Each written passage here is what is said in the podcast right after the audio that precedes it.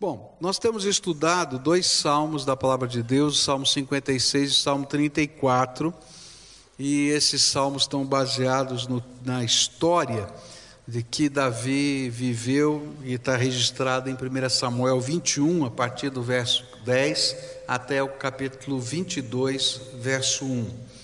É, nós começamos a estudar né, e aprendemos que Davi estava lidando com algumas emoções né, quando escreveu esse salmo. A primeira delas e mais gritante era o medo. E nós estudamos sobre como ele enfrentou o medo a semana passada. Então, ele estava lá na cidade de Gate, tinha sido preso, porque aquela era a cidade do gigante filisteu que ele tinha matado. Ele foi fugir de Saul e parou bem naquela cidade. Quando ele chegou lá naquela cidade, logo foi identificado, né? E os soldados o prenderam e, vamos dizer assim, a sentença de morte já estava certa. E Deus então lhe deu uma, de uma estratégia, ele se fingiu de louco e o rei, né, o título que se dava aos reis dos filisteus era Abimeleque, o nome do rei é Aques. Então o rei Aques disse: Já não tem louco suficiente na nossa cidade? Então vocês vão trazer mais um para mim, manda esse cara embora daqui, né? E aí então Davi saiu. E quando ele sai, ele vai se esconder de Saul outra vez num lugar chamado Caverna de Adulão.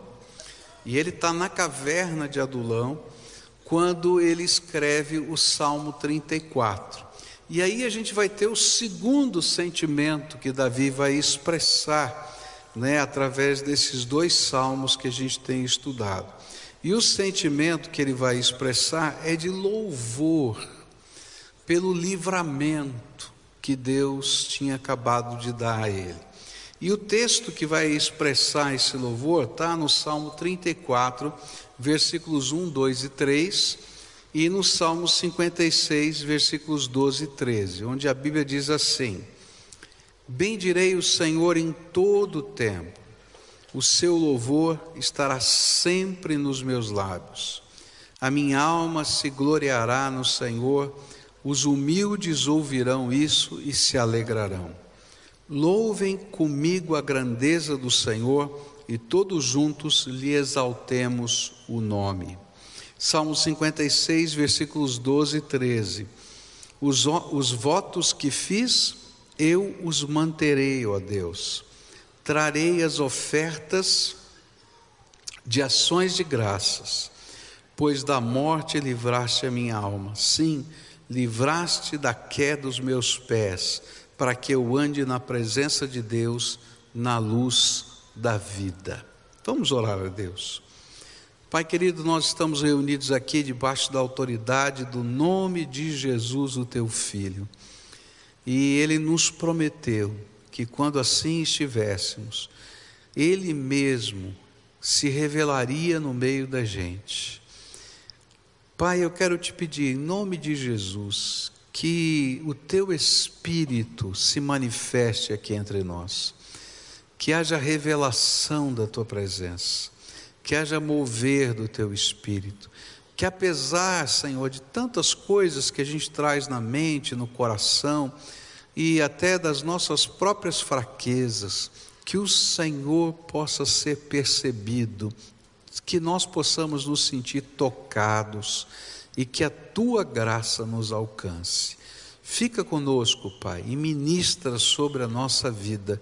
É aquilo que oramos em nome de Jesus. Amém e amém. O segundo sentimento de Davi foi louvor. Né? E é interessante porque quando algo muito bom acontece conosco, não dá para ficar quieto.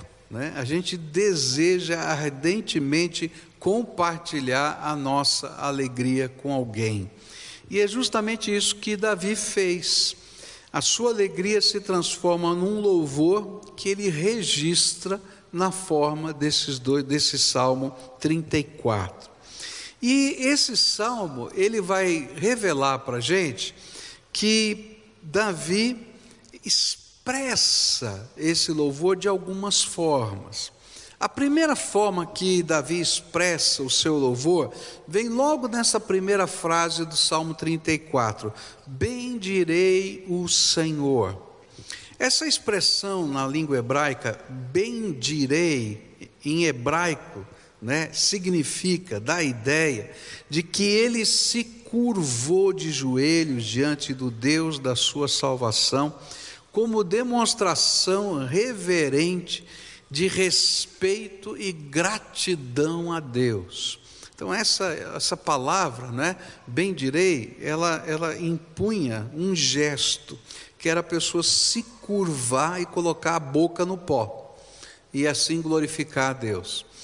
Ficar de joelhos não é muito agradável. Nós ficamos de joelhos agora há pouco, né? E aí então, se, o, se a pessoa que está orando aqui, na hora que você está de joelho, começa a demorar, começa a doer o seu joelho não é? Daí você diz: esse, homem está orando muito, essa mulher está orando muito, não é? Tem alguns que dizem assim: é, pastor, você manda a gente ficar de joelho porque tem tapete onde o senhor fica. O meu lado não tem tapete, eu fiquei de joelho que nem você lá. Às vezes, quando a minha poltrona está mais para cá, fica um joelho no tapete, outro não, tá?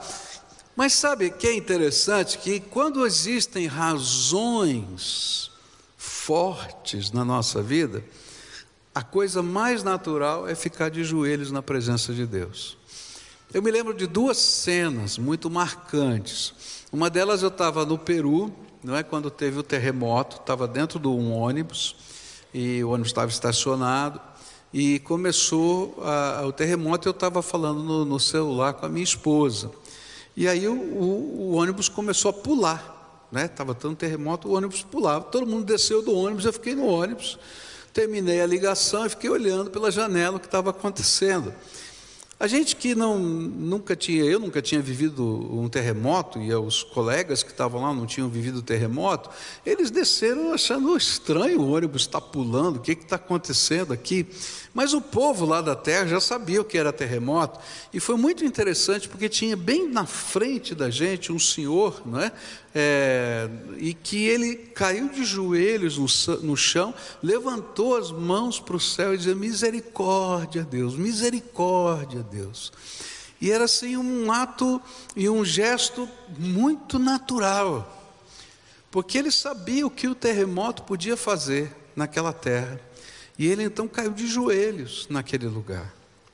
Outra cena que não me, não me sai da mente foi quando eu estava na Índia, deu uma, uma, uma revolução lá, uma briga lá entre os muçulmanos e os hindus, e o hotel, eu estava num hostel de uma missão, e o hotel né, que estava em frente, do outro lado da rua, foi invadido né, é, por, por militantes muçulmanos e o exército hindu veio e começou a atirar e matar pessoas, bem na frente da gente ali. E um hindu que estava naquele quarto, né, quem já ficou em hostel sabe que é um quarto grande, com várias camas de várias pessoas diferentes. Um hindu chegou na janela e estava vendo aquela cena, caiu de joelhos também ali, né, e começou a pedir misericórdia para Deus. Era cristão aquele hindu pedindo misericórdia para Deus. Ficar de joelhos em alguns momentos, não é? De grande pressão na nossa vida é a coisa mais natural. Pode parecer uma liturgia em alguns momentos, mas cair de joelhos diante de circunstâncias tremendas é a coisa mais natural. E o que a Bíblia está ensinando para a gente é que quando Davi se viu livre daquele lugar, que ele tinha certeza que ia morrer, e ele sai fugido dali, senão o rei muda de ideia. E ele foge e vai outra vez se esconder de Saul, volta para o seu território e encontra um lugar de refúgio, que é uma caverna, chamada Caverna de Adulão. A primeira coisa que ele faz é cair de joelhos e dar graças ao Deus da sua salvação. E é interessante porque quando a gente cai de joelhos numa situação dessa, como Davi caiu, a gente não cai apenas para agradecer o que Deus fez na nossa vida, mas essas experiências que a gente vive na presença de Deus nos levam a adorar a Deus numa intensidade maior, porque a gente descobre quem de fato é Deus, que Ele é o Todo-Poderoso, que Ele é o Senhor de todas as coisas. E eu estou sim, de fato, adorando, porque o Senhor me livrou da morte lá em Gate. Mas eu estou te adorando porque eu descobri uma coisa nova: o Senhor é o Deus que move o coração de reis. O Senhor é o Deus que mexe na estrutura política. O Senhor é o Deus que tem o controle sobre todas as coisas. E ele então agora cai de joelhos diante desse Deus que é soberano sobre todas as coisas. É interessante que essa experiência foi também a experiência de Jó. Quem já leu o livro de Jó sabe que ele vai viver as suas batalhas, as suas lutas, as suas aflições, as suas angústias. Ele briga com Deus, grande parte do livro são os registros de Jó lutando com Deus, discutindo com Deus, por que está acontecendo tudo isso na vida dele. E chega um determinado momento em que ainda não se resolveram todas as coisas. Não tinha terminado a provação de Jó. Mas ele tem um encontro com Deus. E depois de ter esse encontro com Deus, ele vai dizer uma das coisas mais tremendas daquele livro. Antes eu te conhecia de ouvir falar, mas agora te contemplo com os meus próprios olhos. Eu acho que naquele momento em que Davi caiu de joelhos na presença de Deus, ele estava dizendo mais ou menos isso: Olha, eu te conhecia, Senhor, num aspecto eu te conhecia profundamente, em outros aspectos eu te conhecia profundamente, mas eu não tinha ideia de como quão grande é o Senhor. E aí ele caiu de joelhos e começou a adorar a Deus na, na vida dele. O grande desafio que esse texto chama a minha atenção é que às vezes a gente não tem dimensão de quem é Deus. É interessante que a gente até pratica algumas liturgias. A gente acabou de se ajoelhar na presença de Deus. Mas às vezes as liturgias, elas não dão o significado de quem é Deus na nossa vida. Mas há determinados momentos na nossa vida em que de maneira espontânea nós criamos liturgias, porque a gente descobre quem é Deus.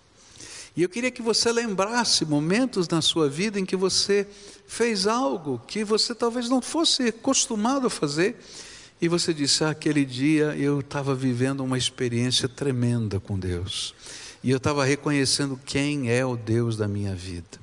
Louvar a Deus é a gente reconhecer quem é esse Deus, que é Deus Todo-Poderoso, Senhor sobre todas as coisas, e adorá-lo por, por aquilo que Ele é. Contemplar a presença do Senhor e adorá-lo por aquilo que Ele faz, mas por aquilo que Ele é. A segunda coisa que esse texto vai dizer, que foi expressão de louvor, está também num compromisso que Davi vai fazer e está expresso no versículo 1 do Salmo 34, onde ele vai dizer assim: Bendirei o Senhor em todo o tempo, o seu louvor estará sempre nos meus lábios. A palavra que ele usou para essa expressão em todo tempo, especialmente a palavra tempo, ela pode ser traduzida por estações ou períodos da vida. E a ideia que ele queria que nós tivéssemos é que ele havia decidido adorar a Deus em toda e qualquer circunstância da sua vida, fosse ela boa ou má, ele iria adorar a Deus. Mas a pergunta que fica é: por que ele decidiu adorar a Deus em toda situação? É porque se nós podemos conhecer quem é Deus e o amor que Ele tem por nós, nós sempre poderemos contar que o seu plano, plano para conosco é de construir um futuro e uma esperança para a nossa vida. Parece talvez uma coisa meio louca a gente adorar a Deus porque a gente está vivendo problemas. Não é verdade? E se a gente olhar nessa perspectiva, é doido mesmo. Senhor, muito obrigado porque estou sofrendo. Né? É um negócio meio masoquista. Não é verdade?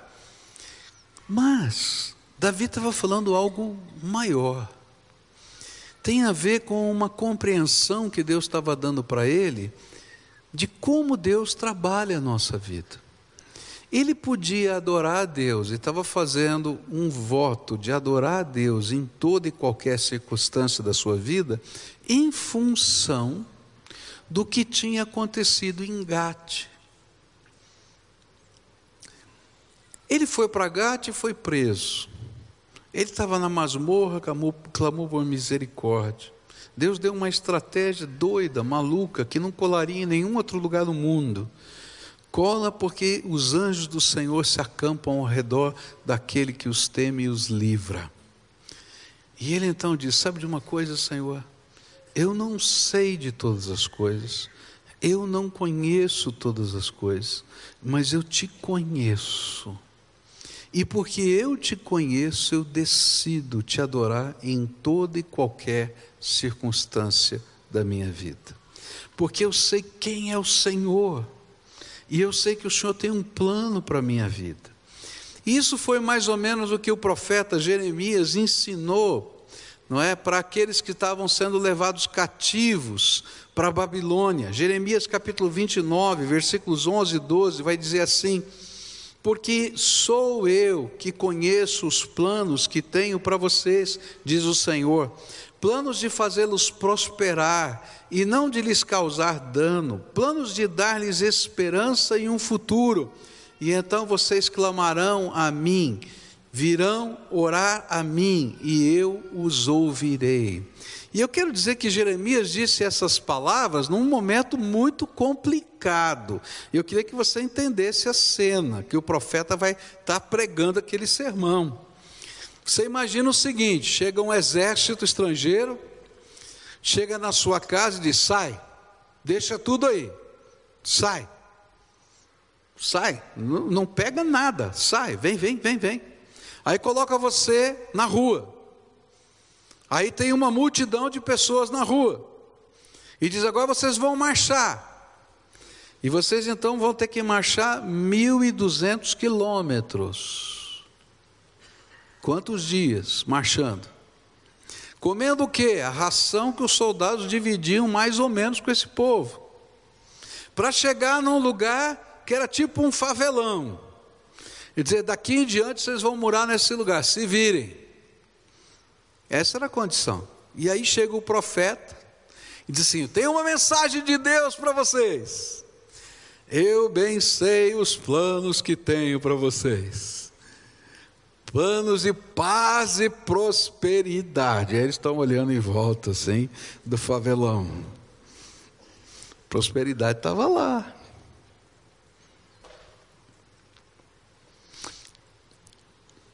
Mas quando a gente olha a história, a gente vai descobrir que foi lá no cativeiro babilônico que algumas coisas tremendas aconteceram.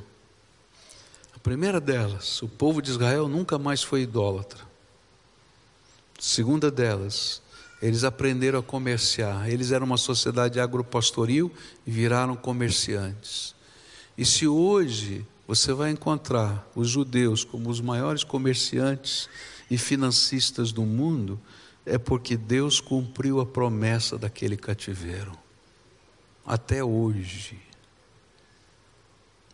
O que Davi está ensinando para a gente é que ele decidiu adorar a Deus em todo tempo, porque lá em Gate, ele conheceu, no meio da tribulação, um Deus que tem planos, um Deus que tem projetos, e que, ainda que eu não tenha visto todo o processo acontecer, eu posso dar graças a Deus, porque Ele tem um plano para a minha vida. Em todo o tempo, em todo o tempo eu vou adorar o meu Deus. Foi mais ou menos isso que o apóstolo Paulo, ensinou para a gente. E o que ele ensinou, o apóstolo Paulo, está lá em Romanos 12, versículos 1 e 2.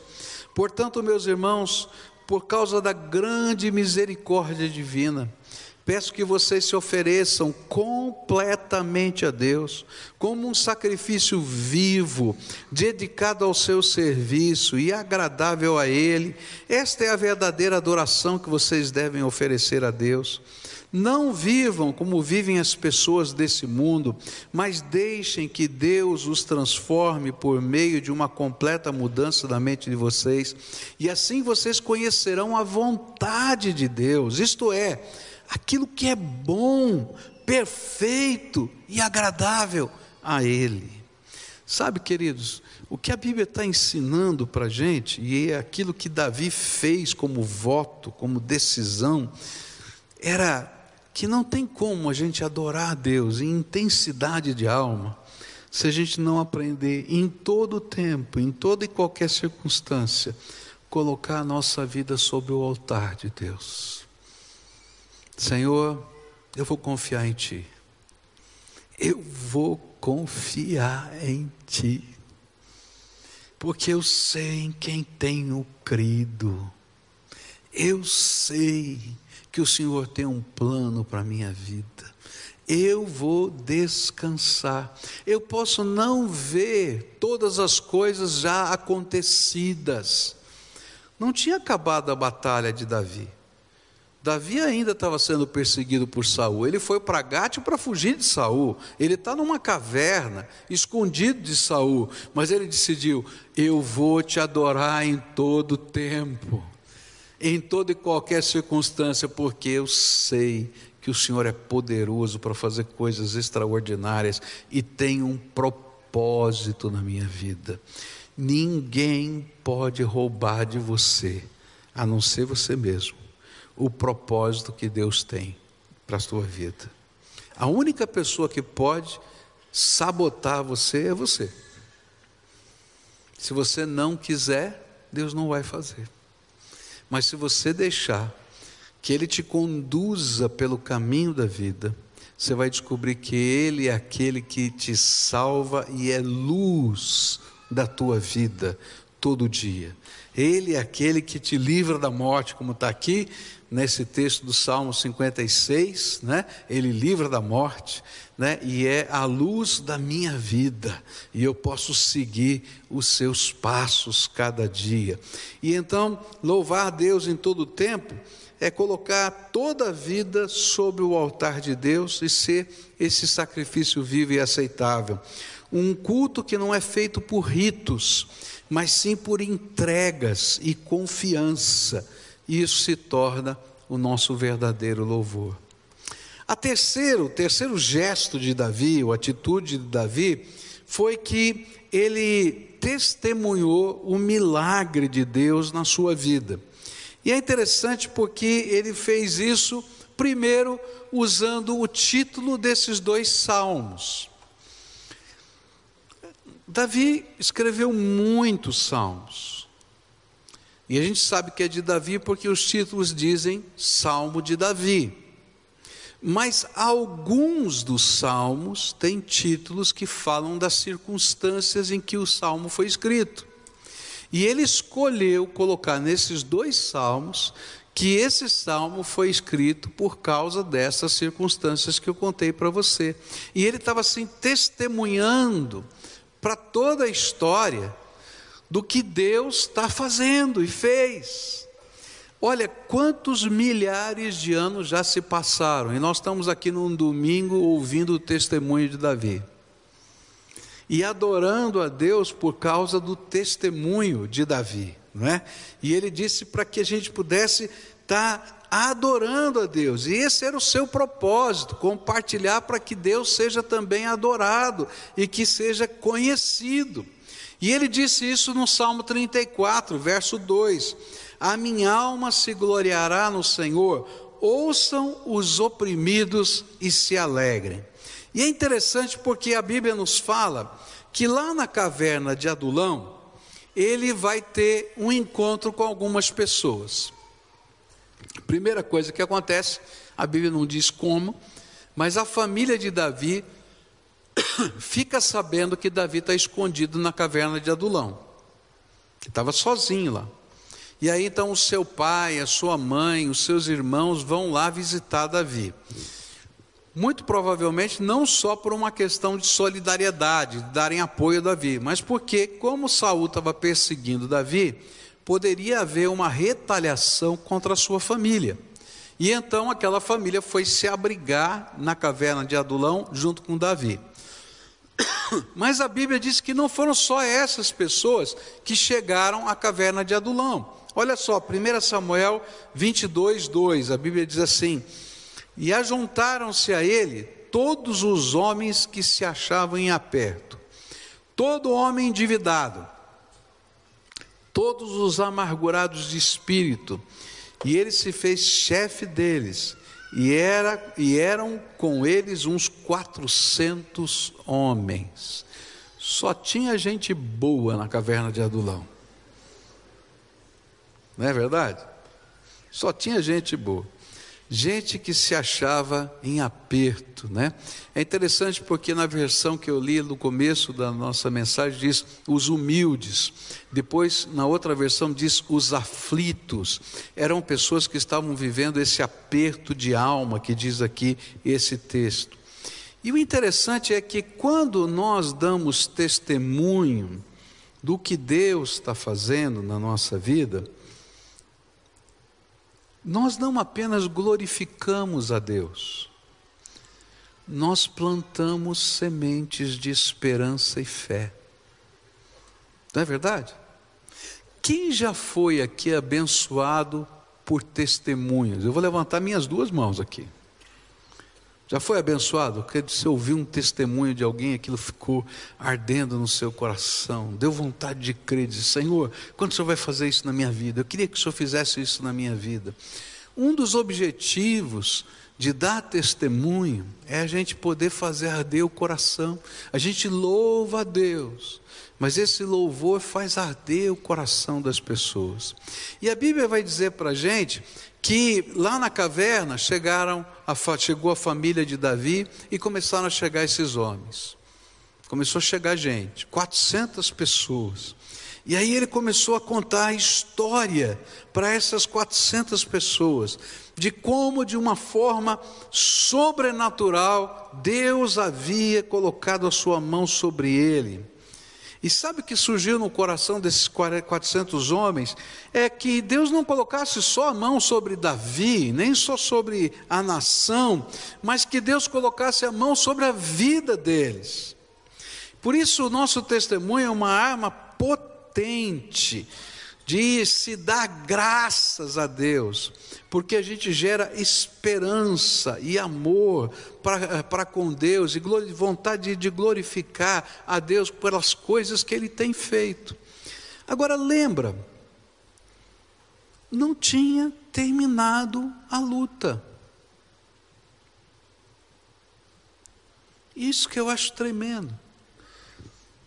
Davi continuava perseguido por Saul.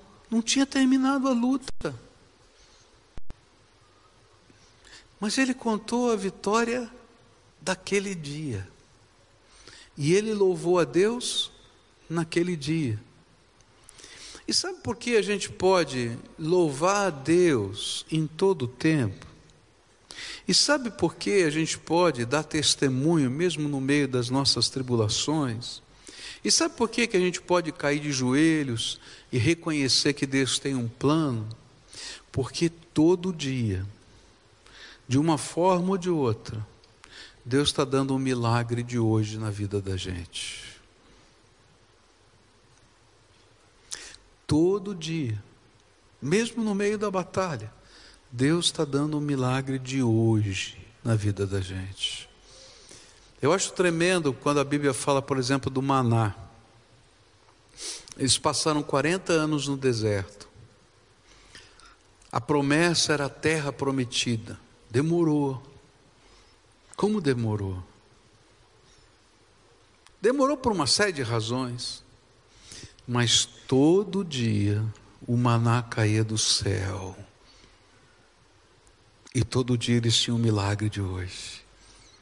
E sabe o que é tremendo? É que, exceto no sábado, de sexta para sábado, se você tentasse guardar o maná de um dia para outro, sabe o que acontecia? Ele apodrecia e cheirava mal. E aí você tinha que ir todo dia recolher o milagre de hoje. Recolher o milagre de hoje. Deus tem um plano para a minha vida. Eu posso cair de joelhos, eu posso louvar a Deus por todo o tempo, eu posso testemunhar, porque todo dia, todo dia, todo dia, todo dia, hoje, o Senhor está fazendo algo novo na tua vida. Algo que me diz que Ele é o meu Senhor, que Ele é o meu Salvador, que Ele tem algo de especial planejado para mim. Se eu ficasse só aguardando aquilo que vai acontecer daqui um ano, daqui dois anos, daqui três, quatro, cinco, dez, quarenta, como eles ficaram, eu talvez desanimasse e dissesse: Deus se esqueceu de mim. Mas sabe como Deus está dizendo todo dia para você que Ele não se esqueceu de você? Ele está fazendo algo novo todo dia na tua vida. Ainda que seja um pequeno sinal, todo dia no deserto caiu o maná.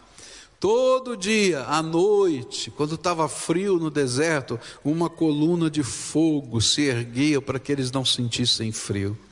Todo dia, o sapato deles não se gastava. Você já pensou um sapato de 40 anos e não furar? Andando. A roupa não se estragava, diz a Bíblia, isso está é, na palavra de Deus. Todo dia. Os milagres de Deus estavam acontecendo todo dia. Às vezes a gente está olhando lá para frente, pelo milagre que nós esperamos, e nos desesperamos por não perceber os milagres que estão acontecendo. E o que a Bíblia está dizendo para a gente é que louvar a Deus é colocar a nossa vida no altar e reconhecer que em todo tempo a gente tem motivos para adorá-lo. Ainda que eu esteja esperando pela fé o que vai acontecer ali, eu hoje tenho algo tremendo para celebrar no Senhor.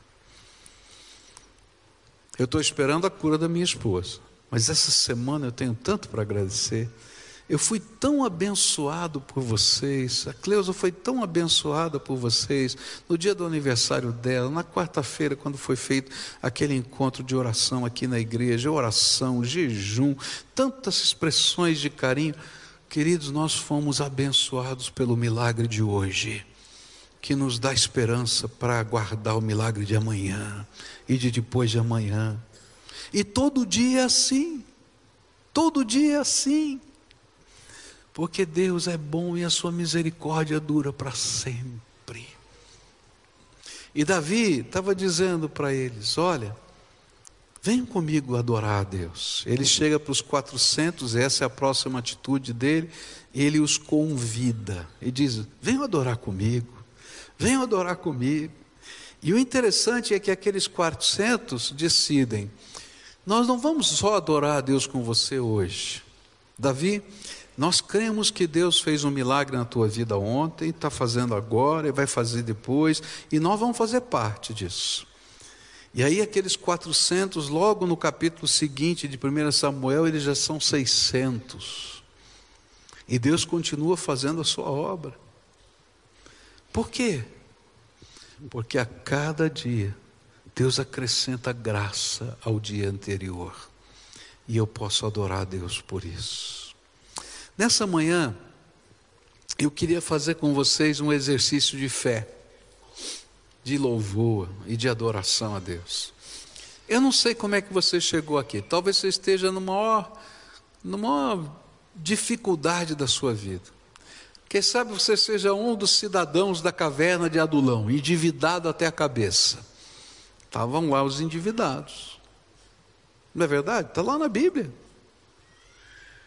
Talvez você seja aquele aflito de alma por alguma razão, porque lá a Bíblia diz que estavam lá os aflitos de alma.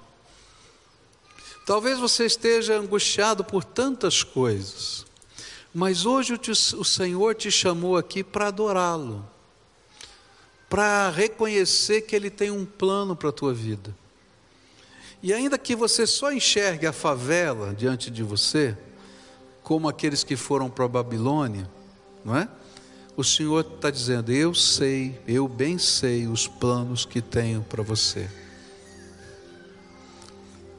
Planos de paz e prosperidade, de dar-lhes um futuro e uma esperança. E Ele vai deixar no meio dessa jornada as marcas de que isso é verdade. E aí serão os milagres de cada dia. Então vamos fazer esse exercício juntos? Fica de pé junto comigo agora. Quantos aqui têm filhos? Levanta a mão aqui, tá? Aleluia. Então nós vamos começar com vocês que têm filhos, tá? Queridos, eu não sei o que está acontecendo na tua vida. Talvez até algumas das dificuldades sejam até com seus filhos, mas eu quero dizer para você: isso é bênção de Deus. Adora a Deus por causa dos teus filhos.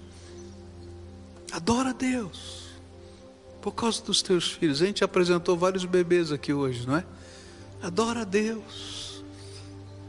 E sabe, quando você adorar, adora pelas características, pelo jeitinho, pela maneira que é e glorifica o nome do Senhor, e bendiz o nome do Senhor, porque eles fazem parte do milagre de hoje.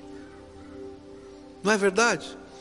Então agora adora a Deus, fala o nome deles, proclama o louvor a Deus, glorifica o nome do Senhor. Mas não são só os filhos que Deus nos deu. Respira fundo assim, ó. A palavra de Deus diz que quem soprou sobre você os fôlegos da vida foi, foi Deus. E que um dia nem isso você vai conseguir fazer. Porque esse fôlego da vida vai voltar para Deus. Tudo é emprestado. Então, se tudo é emprestado porque veio da graça de Deus, glorifica a Deus por tudo que tem aí à sua volta o que Deus já fez na tua vida. Você tem uma família, você tem uma esposa, você tem um marido, abraça agora e glorifica o nome do Senhor.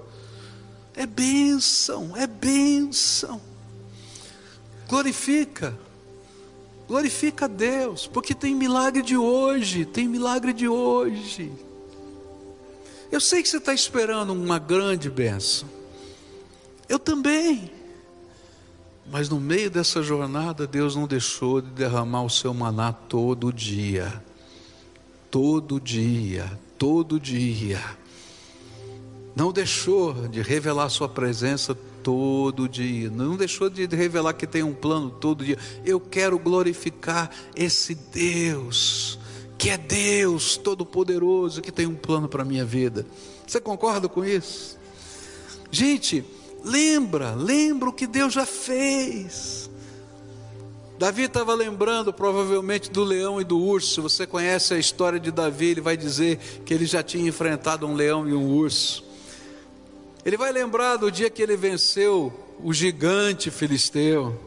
Ele vai lembrar das batalhas, ele vai lembrar de tanta coisa. Mas naquele dia ele estava lembrando que ele foi livre da morte na cidade de Gate.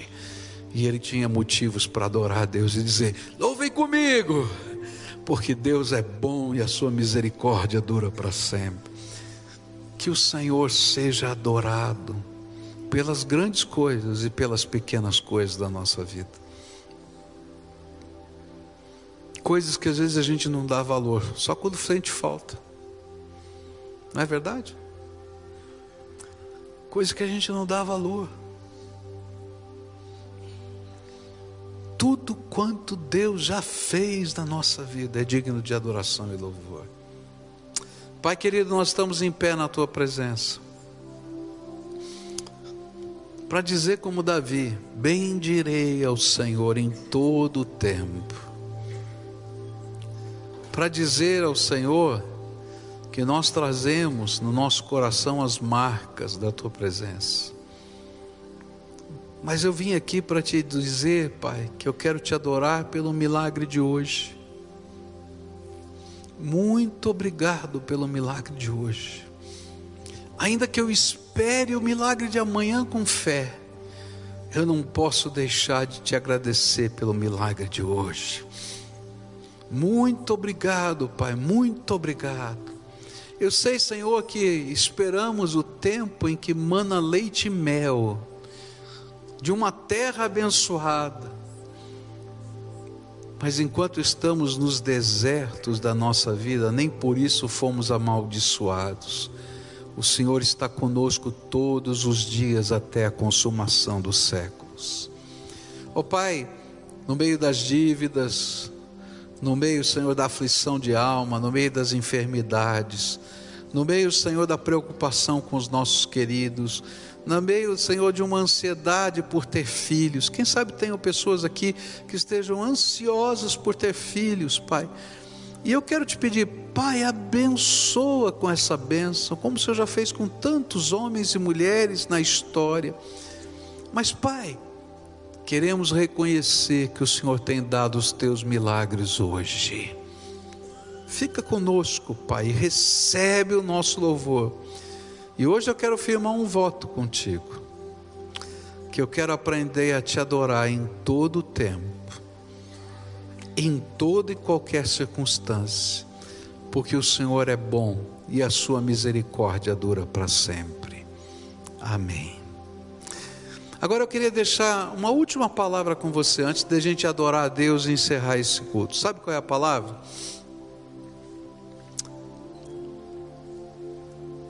Esse tempo na vida de Davi passou. A caverna passou. Graças a Deus. E Davi vai continuar escrevendo salmos. Mas vão entrar dias bons na vida de Davi. E ele não escreve mais no título dos salmos as circunstâncias. E vai chegar um tempo na vida de Davi em que ele está tão bem e tão bem que ele abre brechas na sua vida para o pecado. E ele se afasta de Deus. E vira uma confusão tudo de novo. E sabe quando é que ele vai escrever outra vez um título de um salmo? Quando o seu filho Absalão faz uma revolução e está perseguindo ele outra vez. E aí ele se lembra dos dias de Saul, mas agora não é Saul que está perseguindo, é o seu filho Absalão. E aí ele escreve outra vez os títulos dos salmos. Eu estou dizendo essa palavra porque talvez um esteja, alguns que estejam aqui hoje estavam na caverna de Adulão. E o Senhor disse: Olha, tem palavra de esperança. Mas talvez você esteja vivendo o melhor momento da tua vida. E quando a gente fala que a gente vai adorar a Deus em todo o tempo, quer dizer no dia bom e no dia mau. Que você aprenda a adorar a Deus no dia bom, a escrever os títulos dos salmos da tua vida no dia bom, de reconhecer o milagre de hoje no dia bom, de levantar as mãos para os céus e dizer no dia bom, vou te louvar todo o tempo, porque a nossa vida de louvor é vida sobre o altar. Vamos adorar a Deus juntos. Pai querido, nós exaltamos o teu nome. Louvamos ao Senhor por aquilo que tu és, por aquilo que tu faz, e porque todos os dias o Senhor tem estado conosco. Realmente tem sido assim. A presença do Senhor tem se feito real na nossa vida em todo o tempo. E queremos sair daqui hoje com esse compromisso contigo também, de louvar ao Senhor independente das circunstâncias. Esteja com a tua boa mão sobre cada um de nós, Pai. E que a paz do Senhor, que excede todo entendimento, cuide do nosso coração e da nossa mente. Assim oramos, em nome de Jesus. Amém, Senhor. Amém. Vai na graça do Senhor, deseja essa graça para quem está pertinho de você aí E que a sua semana seja de bênção, querido.